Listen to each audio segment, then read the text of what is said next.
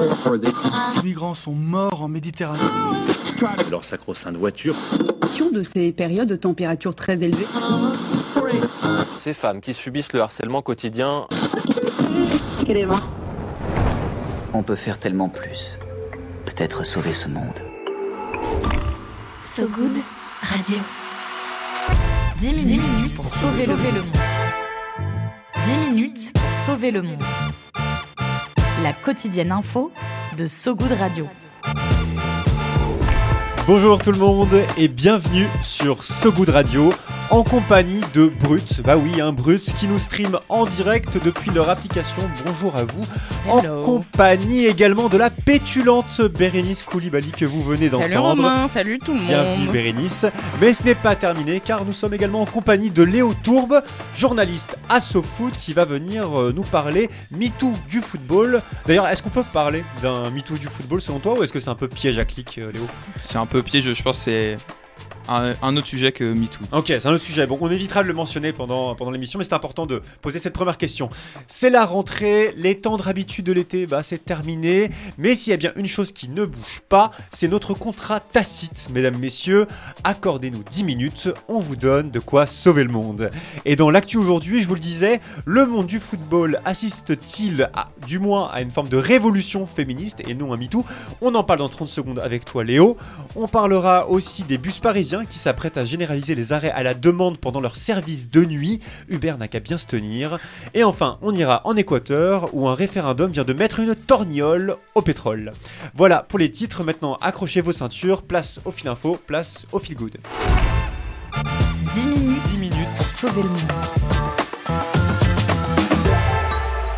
So Good Radio. So Good alors même pour quelqu'un qui n'est pas très foot, euh, difficile de pas être au courant de la victoire de l'équipe d'Espagne, la Rora, lors de la Coupe du Monde de foot féminin qui s'est terminée la semaine dernière. Mais c'est pas seulement leur victoire qui a fait trembler la planète cette semaine, mais aussi et surtout le vieux monde qu'elles sont en train de secouer. Un monde incarné par Luis, euh, Luis Rubiales, mm. prononce bien, président, ouais, tant mieux, président de la Fédération espagnole de football, qui a embrassé sans son consentement la capitaine de la Rora, Jennifer Hermoso lors de leur victoire en finale contre l'Angleterre. C'était dimanche 20 août dernier. Cette scène, elle a choqué euh, sur les réseaux mm. sociaux, elle a provoqué la grève de l'ensemble de l'équipe, mm. des manifestations dans le pays aussi, puis la suspension provisoire de Luis Rubiales par la FIFA samedi mm. dernier. Toi qui as suivi le, dossier, Léo, est-ce que tu as le sentiment qu'on assiste à un mouvement assez inédit dans l'histoire du foot, euh, du foot espagnol, voire même peut-être du foot en général?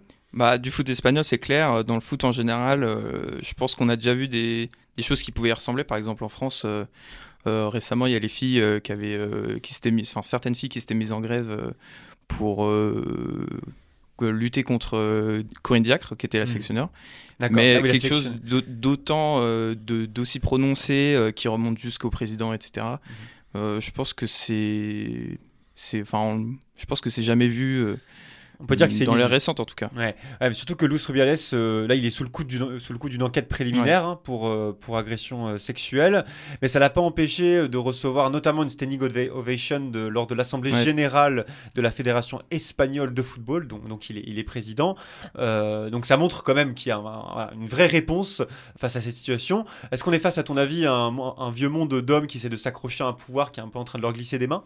Bah peut-être. En plus, cette, euh, cette assemblée générale, c'était une assemblée générale extraordinaire qui a été convoquée justement pour euh, traiter cette problématique. Et la veille, tous les, médias espagnols étaient sûrs et certains qu'il allait démissionner. Ah Donc quand il a quand il a dit euh, je vais rester, tout le monde était un peu sous le choc. Enfin, en tout cas. Les, observateurs et effectivement les, images de tous ces tout, ce parterre qui s'est levé qui a applaudi dont le sélectionneur des, garçons et le sélectionneur des filles donc super soutien envers son groupe c'est clair que c'est beaucoup de personnes qui voient un pouvoir leur échapper et mm. qui voient peut-être euh, quelque chose tourner euh, au sein de la fédération. Toi, tu t'y attendais euh, quand tu as vu Luis Rubiales embrasser la, la, la, capitaine d'équipe Tu t'attendais à un tel écho? Est-ce que tu t'attendais à ah, un tel écho? Je pensais que non, je t'attendais à ce qu'elle l'embrasse. un tel écho, bah, je pense que oui, quand même. Enfin, quand on a vu les images, ça, mais qu'est-ce qui se passe? sous le choc, C'est n'importe quoi. Et donc, je pense que c'est bien qu'il y ait autant de réactions qui est euh, même, il y a certains euh, donc, euh, garçons euh, de la euh, sélection euh, qui ont staff, boycotté, euh, euh, ouais. exactement. Certains ont même démissionné, une partie Ouais. du staff euh, de, de l'équipe a démissionné, donc ça qui est une réponse qui est forte. Peut-être n'aurait- peut-être n'aurait-elle pas été aussi forte il y a 10, 20 ans, je sais Ah, pas. c'est sûr, je pense. A priori, en tout cas, c'est vrai que c'est un, un mouvement assez, assez, assez impressionnant. Euh, mais tu vois, là, on parle depuis le début de l'interview donc de féminisme et de ballon, Mm. ce qui est passionnant et c'est le sujet. Mais euh, du coup, ça occulte une partie, même totalement, les performances sportives des joueuses. Et justement, beaucoup de spécialistes s'accordent à dire que c'est une des coupes du monde dont le niveau est le plus élevé, le plus Mm. remarquable. Toi, tu confirmes? Bah, c'est clair que le niveau, euh, on a vraiment vu une, une- une évolution dans le jeu purement sportive entre la Coupe du Monde en France dans- en 2019 et celle qui a eu lieu euh, là en Océanie. Et c'est clair que enfin, ce qui s'est passé là euh, pendant la remise des trophées, ça a complètement. Euh, Ça a tout occulté. ça, ça a tout occulté, exactement. J'arrivais pas à trouver le mot. Ouais, ouais, ouais. Mais, c'est exactement ça, a tout occulté. On parle plus que de ça, on parle même pas de l'Espagne euh, parce qu'elles ont fait un super match et tout. euh, elles ont fait une super Coupe du Monde alors que de base elles s'entendent pas du tout avec leur sélectionneur, donc c'est- elles sont pas autogérées mais pas loin. Et Gestion anarchiste, Ouais, c'est- sans leader. mais elles, ont, elles ont quand même gagné malgré ça et hum, on n'en parle pas du tout. On parle que de Luis Rubiales et de ses cochonneries. Ouais. Ouais, J'imagine qu'il fallait bien en parler de toute manière, mais ça, il n'empêche que l'exploit est Ouais. hyper remarquable de la part Bah, de. déjà être champion du monde, que ce soit chez les garçons ou chez les filles, euh, c'est un, exploit bravo. incroyable. Ouais. Donc euh, c'est sûr que c'est dommage qu'on ne parle pas. Ouais, bah en tout cas, bravo, bravo à elle, et Mm. merci à toi Léo euh, d'être venu nous voir pour essayer de mieux comprendre ce qui se passe dans le football euh, féminin en ce moment. On retrouve donc tous les papiers de SoFoot hein, sur leur très beau, très beau site internet Oui. sofoot.com, auquel évidemment tu participes, et sur leur magazine mensuel. Salut Léo, merci d'être venu, à bientôt. Salut.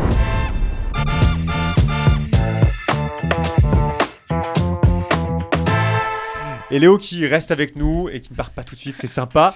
On va te montrer qu'on s'amuse bien ici à 10 minutes pour sauver le monde. On s'amuse bien, ça fait un peu chelou dit comme ça. on connaît tous ce, ce sentiment, rien à voir, hein, ce sentiment de rentrer en bus de nuit, la peur de faire une mauvaise rencontre, comme quoi on s'amuse pas tant que ça à ce goût de radio. Mais en tant qu'homme, ce sentiment restera incomparable à celui des femmes. Cette peur d'être interpellé, harcelé, agressé qui reste logé dans un coin de leur boîte crânienne. C'est parce que cette insécurité nocturne reste trop forte, notamment à Paris et dans sa banlieue, que la région Île-de-France vient de prendre une mesure forte, généraliser l'arrêt à la demande des bus de nuit dans la capitale et sa proche couronne. Concrètement, dès ce 1er septembre, les bus qui rouleront après 22h s'arrêteront là où les usagers le souhaitent, dans le respect du- de l'itinéraire du véhicule bien sûr. Et cette systématisation de l'arrêt à la demande, il a déjà été appliqué sur plus de 70 lignes de bus en grande couronne parisienne. Un grand succès selon euh, Île-de-France Mobilité. Oui, c'est ce qu'ils disent. hein. Euh, Après, il faut savoir que les conditions pour s'arrêter ailleurs qu'en station, elles sont claires. Il faut un arrêt bien éclairé, une bonne visibilité et un chemin piéton à proximité. Ça paraît évident. Logique, ouais. On imaginait mal euh, un arrêt sur la bande d'arrêt d'urgence du périph', mais bon, précisons-le quand même.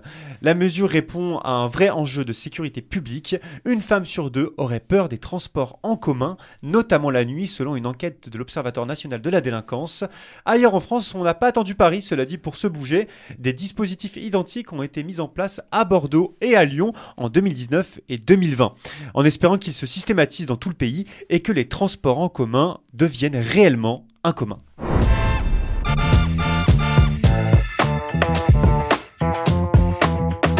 Je l'aimais bien cette petite punchline, Pas je mal. trouvais cool. On termine euh, en Équateur, pays calfeutré entre la Colombie et le Pérou, où un référendum citoyen vient d'approuver l'arrêt d'une exploitation pétrolière dans une réserve naturelle. Cette réserve, c'est celle de Yasuni, terre indigène qui s'étend sur près d'un million d'hectares de forêts humides et primaires. Un trésor de biodiversité inestimable, désormais un peu plus protégé grâce au vote des Équatoriens à 59% pour l'arrêt de l'exploitation d'un gisement pétrolier. Et ça faisait déjà 10 ans hein, que les ONG environnementales elles réclamaient l'arrêt de l'exploitation, laquelle sortait du sol équatorien l'équivalent de 55 000 barils par jour. C'est Ouais. énorme. Ah, c'est ça, archibalaise, 55 000 barils par jour. Elle est très gourmande dans la compagnie pétrolière euh, Petro Ecuador. Une compagnie évidemment très déçue de ne plus planter ses crocs dans le ventre de la croûte terrestre. La décision n'est pas sans conséquence évidemment. Les pertes financières pourraient monter à 15 milliards d'euros sur 20 ans. Car oui, le pétrole, c'est le jackpot, mais le jackpot à court terme seulement. Le réchauffement climatique est là pour nous le rappeler. Si d'autres champs pétroliers, restent encore en activité dans le parc de Yasuni, la victoire reste forte. Selon l'ONG Amazon Frontlines, l'Équateur, je cite, devient le premier pays au monde à arrêter des forages pétroliers grâce à la démocratie climatique directe.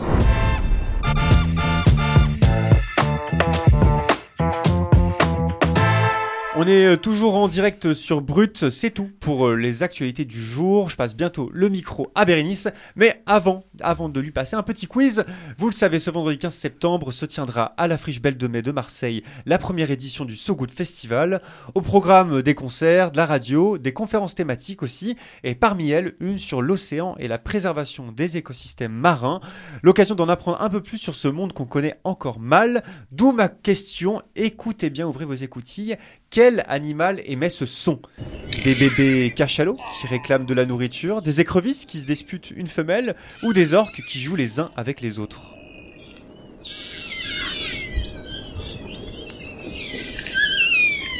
Alors, à votre avis, euh, Léo, euh, Bérénice, qu'est-ce que c'est? Est-ce que c'est plutôt J'avais euh, une bébé petite porte, cachalot? qui grince aussi. Hmm, Ouais, ouais c'est vrai, pas con. Bébé cachalot, Peut-être que c'est juste ça, en fait. euh.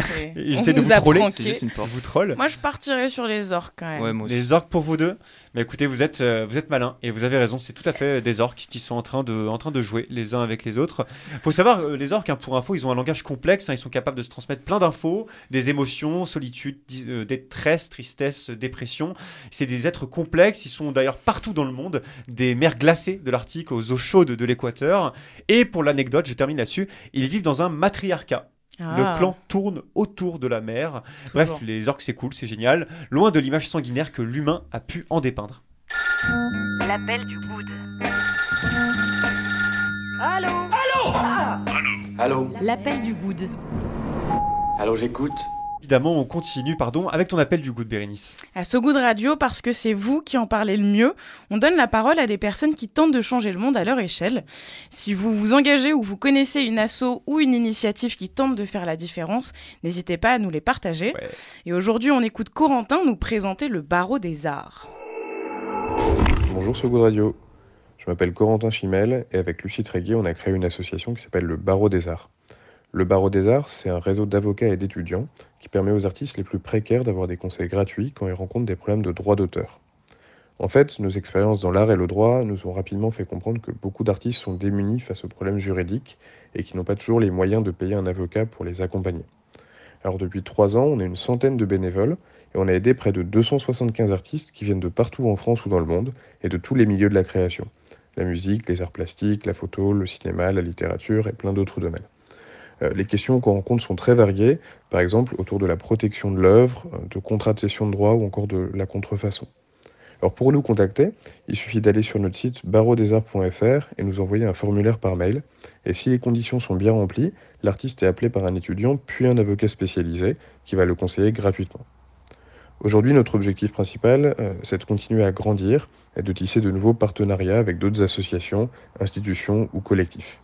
Donc si tu es artiste ou que tu connais des artistes qui pourraient avoir besoin de nous, n'hésite pas à leur en parler. Bonne journée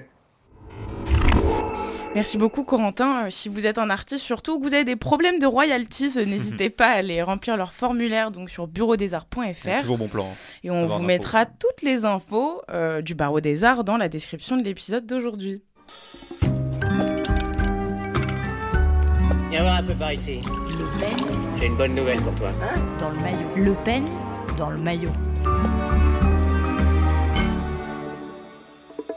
On continue ce journal et vous connaissez la petite musique hein, parce qu'on vous rêve au bord de la piscine, le stress vous caressant la peau, la coiffure impeccable. C'est l'heure de ton peigne dans le maillot, Bérénice. Peut-être que vous le savez déjà, mais au cas où vous venez de débarquer, euh, bienvenue dans le peigne dans le maillot. Bienvenue. Ce grand moment euh, d'échange et de partage où justement on s'échange des recommandations en tout genre pour tenter d'aller au dodo un peu moins saut. Beaucoup de sérénité qui se dégage de ce tableau. Et même une certaine violence. Je trouve très touchant aussi. C'est touchant des taches rouges sur un fond blanc Je sais pas si vous avez reconnu cette scène d'anthologie Ouais, euh, dans sûr. Intouchable, quand François Clouzet euh, contemple un tableau qui semble laisser un peu perplexe Omar Sy. Eh bien, pour celles et ceux qui seraient un peu fâchés avec l'art, j'ai peut-être quelque chose pour vous aider, ou du moins quelqu'un, et c'est le Instagram de Margot Brugvin. Euh, suivi par plus de 77 000 personnes. Eh euh, ouais, c'est pas mal. Hein. Margot, elle est critique d'art, diplômée de l'école du Louvre, et sur Insta, elle, est... Pardon, elle analyse et décortique diffé- différentes œuvres, artistes ou expositions. Elle a plusieurs formats, toujours de courtes vidéos, notamment Cette œuvre parle, dans lequel elle explique en 1 minute 30 ce que Magritte a voulu dire dans son œuvre Ceci n'est pas une pipe, par exemple. Mmh, Quelles cool. sont ses inspirations? Quels médiums ont, été utilisés et pourquoi? Dans quel contexte géographique ou politique s'inscrivent les, productions? Bref, elle fait la totale. Ouais, une belle totale. Euh, Elle fait des zooms sur certains événements culturels aussi, comme les rencontres de la photo à Arles, où elle recommande certaines expos en expliquant ce qui lui a plu. Et ses posts sur Insta, ils sont souvent en collaboration avec des musées comme la Bourse de commerce de Paris ou le Centre Georges Pompidou, voire la ville de Marseille même. Euh, c'est pratique car ça lui donne un peu plus de légitimité, je trouve, et c'est un peu comme un, un agenda culturel finalement. d'accord. Dans son format Qui est, elle présente des artistes féminines qui l'inspirent tous les derniers dimanches de mois, du mois. Elle réalise aussi des séries d'entretiens avec des artistes contemporains dans ce qu'elle appelle la cuisine pour, je cite, recoloriser l'image qu'on se fait des artistes. Je trouve que c'est joliment dit. D'un côté, ça démystifie l'imaginaire qu'on se fait de ses créateurs, et de l'autre, c'est hyper accessible, même pour ceux qui n'ont pas suivi les cours du soir euh, des beaux-arts. C'est un bon moyen de découvrir certaines œuvres ou certaines pratiques, de se tenir informé de l'actualité culturelle, et en plus, elle met toujours les sources, donc on peut même aller creuser de son côté si jamais, de quoi se coucher vraiment moins teubé, quoi. Eh ouais, mettre les sources en plus, un réflexe de journaliste, on l'aime encore plus, euh, Margot Brugvin. Si vous vous ennuyez dans le métro ou avant de se vous coucher, allez donc checker les histoires de l'art de Margot Brugvin sur Instagram. Merci Bérénice. La météo de Sogoud Radio. La météo de Sogoud Radio. La température grimpe aujourd'hui selon une étude parue hier dans Nature Climate Change. Plus de 90% des stations de ski seraient menacées de disparition en Europe si la hausse des températures augmente de 4 degrés. Fin de cette édition. Merci à vous, mesdames, messieurs, qui nous écoutez en direct et à vous aussi qui, par la magie du podcast, nous écoutez dans le futur sur sogoodradio.fr et toutes les plateformes d'écoute. Merci Léo d'être venu nous voir. On a pu décrypter ensemble euh, ce qui se passe dans le foot en ce moment. Je te laisse retourner bientôt à ta petite, à ton petit bureau qui est à 5 mètres d'ici. Si ça vous a plu, n'hésitez pas à nous mettre des étoiles, hein, comme, des étoiles comme celles qu'on vous a mis dans les yeux aujourd'hui. Je m'étais dit que ce serait une remarque de Tchatcher pour la fin. On se quitte avec Sea Sex and Son, tube de 1978 du grand Serge Gainsbourg, tout de suite sur So Good Radio. Ciao tout le monde, salut Léo. Salut Romain, salut Léo, salut Brut. Salut Brut, ciao. Sex and Sun. Le soleil au zénith.